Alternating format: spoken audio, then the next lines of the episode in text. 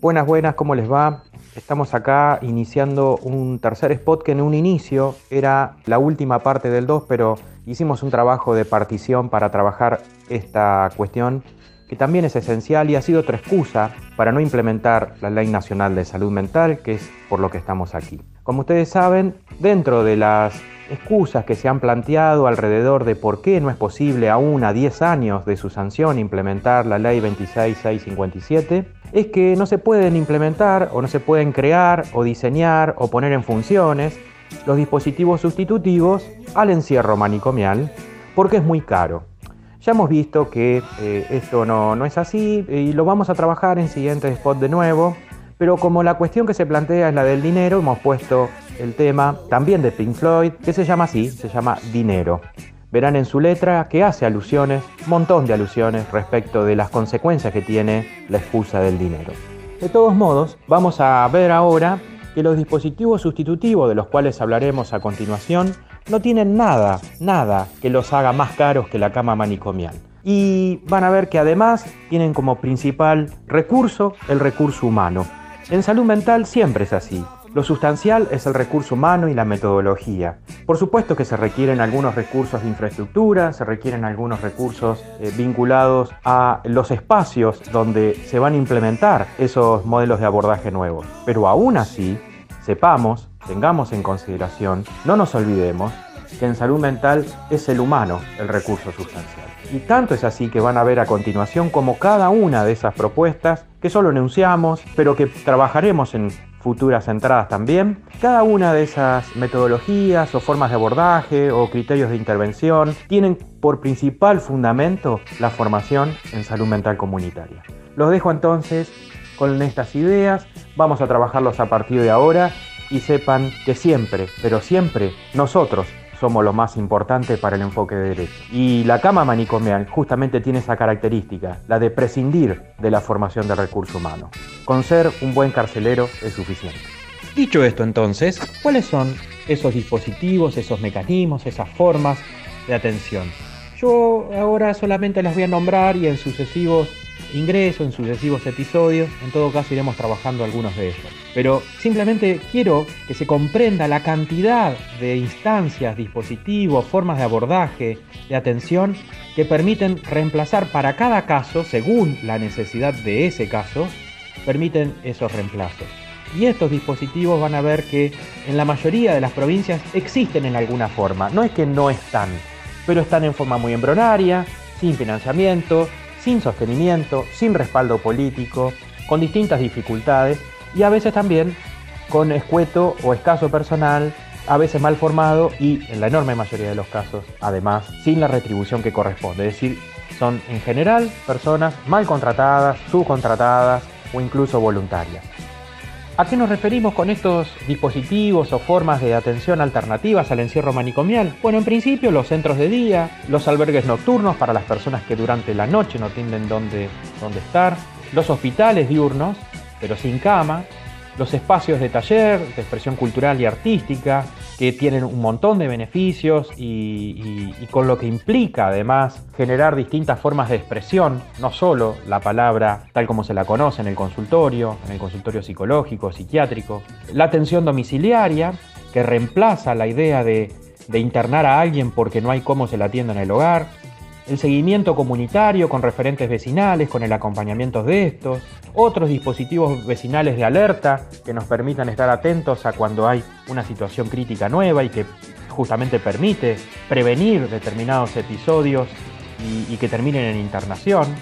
El acompañamiento terapéutico, sin duda, eh, sobre todo cuando esta tarea está profesionalizada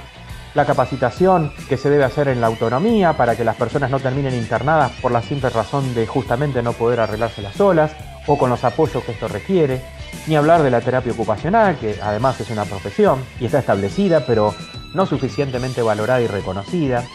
el fortalecimiento de las habilidades sociales, que es una tarea que en general se desdeña y que es muy importante para ese proceso autonómico, el sostenimiento de los grupos referentes para la contención de esta persona, eso tiene mucho que ver con el trabajo comunitario, las casas de medio camino para aquellos que no tienen lugar y que entonces no le llamemos paciente social a alguien que no tiene casa, y no le llamemos paciente y no esté internada y no esté manicomializada por el solo hecho de no tener vivienda. Por supuesto, todas las formas e instancias de cooperativismo social y laboral que le permitan a la persona tener además un ingreso y un ingreso genuino y que se vuelva productiva y que desde esa productividad también se fortalezca en su identidad. Todas las formas de convivencia familiar acompañada, porque no se trata solo de darle el alta, esto lo trabajamos mucho en el libro de Inclusión Mental 1, eh, hay todo un capítulo sobre la diferencia entre dar el alta y revincular y el trabajo en la convivencia familiar acompañada tiene mucho que ver con esto, con la idea de brindar un servicio de acompañamiento a la familia para la contención de la persona, pero en el hogar, en domicilio,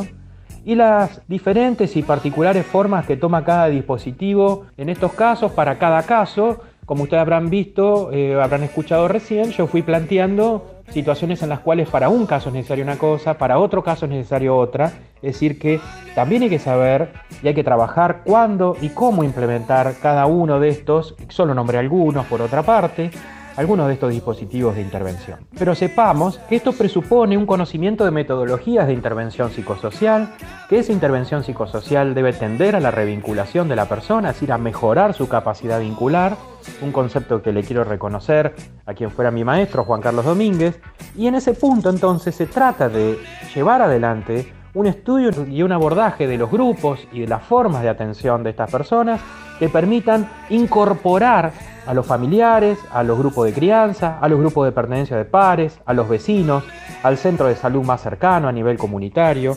toda esta instancia de seguimiento de la persona. Entonces no solo se trata, por lo tanto, de tener presupuesto, y lo pongo entre comillas, sino de una cuestión metodológica. Es lo que necesitamos para implementar la sustitución del manicomio, no solo es un requerimiento presupuestario, del cual nos vamos a dedicar próximamente, pero que ya enunciamos en el anterior spot, ya hablamos de que nada es más caro que la cama manicomial. Pero además se requiere formación y capacitación en intervención psicosocial para que estos dispositivos de los que hablé sean dispositivos eficientes, porque no solo se trata de enunciarlos, no solo se trata de generar la instancia institucional, el alojamiento o la carga digamos así, presupuestaria para generar los insumos e infraestructuras necesarios. Aquí sabemos, y con esto voy terminando, que el insumo esencial es el recurso humano formado. Entonces también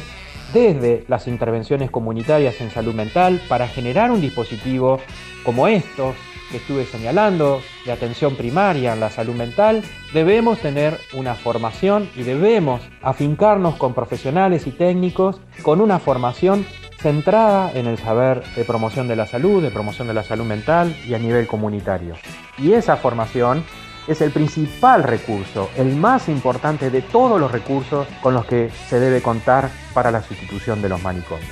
No solo se trata de dinero, se trata de enfoque. El enfoque de derecho solo se puede implementar, entonces digo y cuando termino, con un abordaje preponderantemente comunitario y centrado en la capacidad, en la generación de capacidad vincular de la persona que está con el padecimiento mental. Es por ahí la historia. Con esto los dejo, les agradezco seguirnos escuchando, les invito a difundir esto a quien ustedes crean que les puede servir o resultar importante o interesante y en la próxima vamos a trabajar otras de estas excusas que hemos puesto en nuestro primer spot de decálogo de excusas. Hasta la próxima entonces.